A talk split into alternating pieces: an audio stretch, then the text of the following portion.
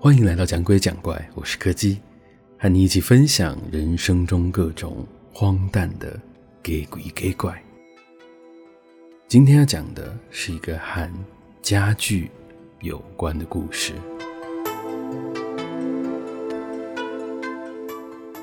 其实朋友打从一开始就知道那间房子是有问题的，而房东本人也没有要否认的意思。毕竟他都已经把房租开到这么低了，任何人一看都知道是什么原因。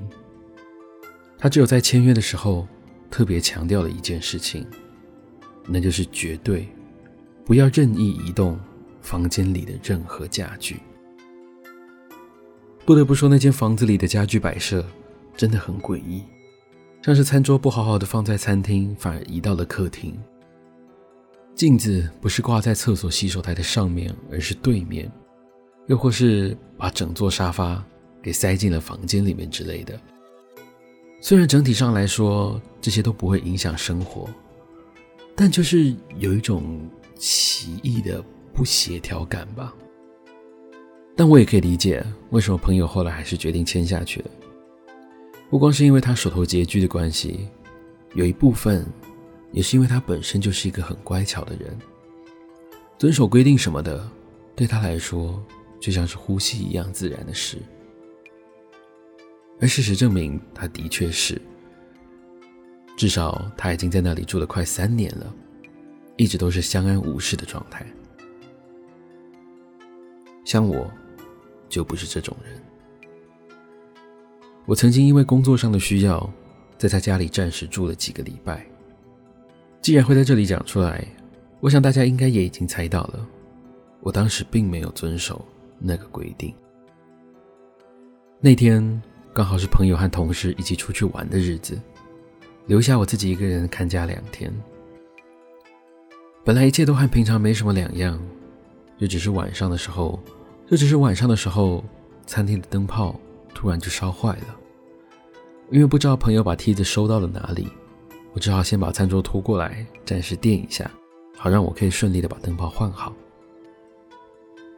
然后我就忘记把餐桌推回去了。等我再次想起来的时候，已经是半夜一点多的事了。我隐约觉得有些不安。虽然已经在这里住了一两周，都没有遇到什么怪事，但这毕竟还是一间有问题的房子。为了安全起见，我想，还是现在就把它搬回去吧。当我踏出房门时，房间里露出了灯光，照亮了餐厅的部分角落。虽然只有一点点的光源，但我还是清楚地看到了，在那张餐桌的旁边，坐着三个模糊的黑色人影。眼看状况不对，正当我想要偷偷地退回房间里时，外头突然吹起了一阵奇怪的强风，我身后的门就这样砰的一声关上了。在一片黑暗之中，我看不见那几个人的身形，我只看到三双发着红光的眼睛正在盯着我看。我几乎是用撞的撞开了房门，接着立刻反手将门给锁上。虽然我不知道，如果那几个人影要进来的话，这片门板到底有没有办法挡住他们。但他们似乎没有打算要闯进来的意思，至少在我不小心睡着之前，外头都没有传来任何的动静。隔天一大早，我就立刻打给了房东，问他这个问题要怎么处理。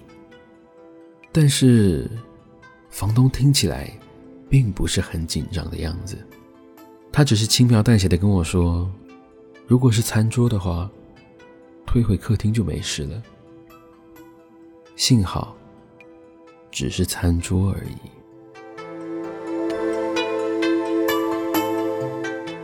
今天的故事就到这里告一个段落了。如果喜欢我们的节目，别忘了收听每周四的更新。我是柯基，我们下次见。